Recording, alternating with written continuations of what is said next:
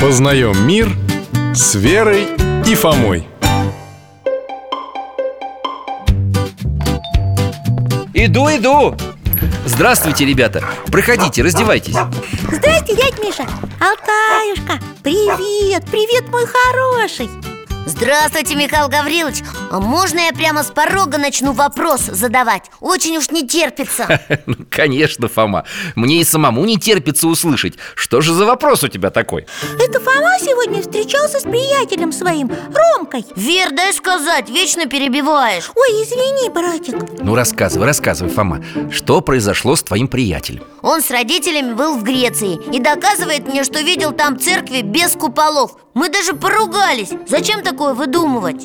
А я Фому успокаиваю Наверняка Рома не разбирается, какая церковь православная, а какая нет В других всякое может быть Я вас, ребята, сейчас очень удивлю Но Рома ничего не придумал и не перепутал Как это? Какой же это храм без купола? Самый настоящий Конечно, купол имеет важное значение как символ неба Но в основном это только наша архитектурная традиция А для чего он вообще нужен? Для красоты? А В первую очередь для венчания постройки Древние римляне придумали купол как один из видов свода или перекрытия, который может иметь здание Не просто здание, а церковь, да? Нет, и до христианства купола были У тех сооружений, в которых большое количество людей что-то праздновало или совершало религиозные обряды И купола тогда использовали как крыши? Понял Да, как конструкцию, закрывающую сверху большое пространство А потом их стали делать и в православных церквях? Поначалу да, но все чаще купола возвышались над храмами уже как украшения И правильнее стало называть их главами или главками Ну а теперь по куполам или главам уж точно можно церковь узнать А по многоглавию, то есть когда куполов несколько, можно определить, что церковь русская Считается, что это наша традиционная особенность А сколько у нас на храмах может быть куполов? Или глав?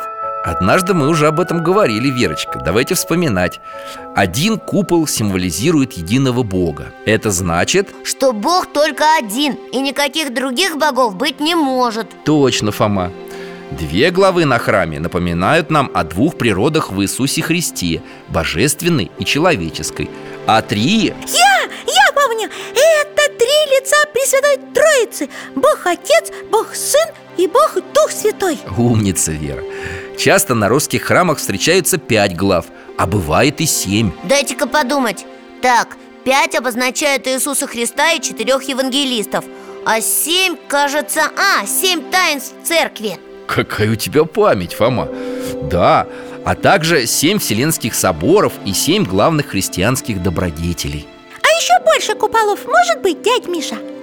Случается, что у храма бывает и девять глав, как девять ангельских чинов Подождите-ка Ближе всех к человеку ангелы и архангелы А к Богу херувимы и серафимы Вы нам много про чины рассказывали Все верно, Фома А я вспомнила, число куполов 13 Ты права, Вера, и 13 бывает В память о Спасителе и 12 апостолах А я видел в одной передаче храмы, на которых столько куполов, что и не сосчитать Вполне вероятно, что ты видел 33 главы, Фома Э, Столько куполов символизирует 33 года земной жизни Иисуса Христа Как интересно!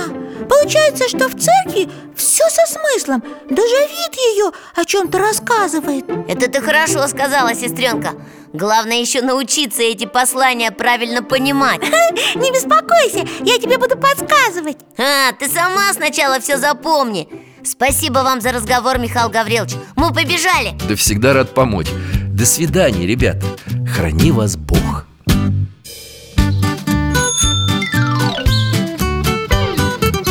Познаем мир с Верой и Фомой.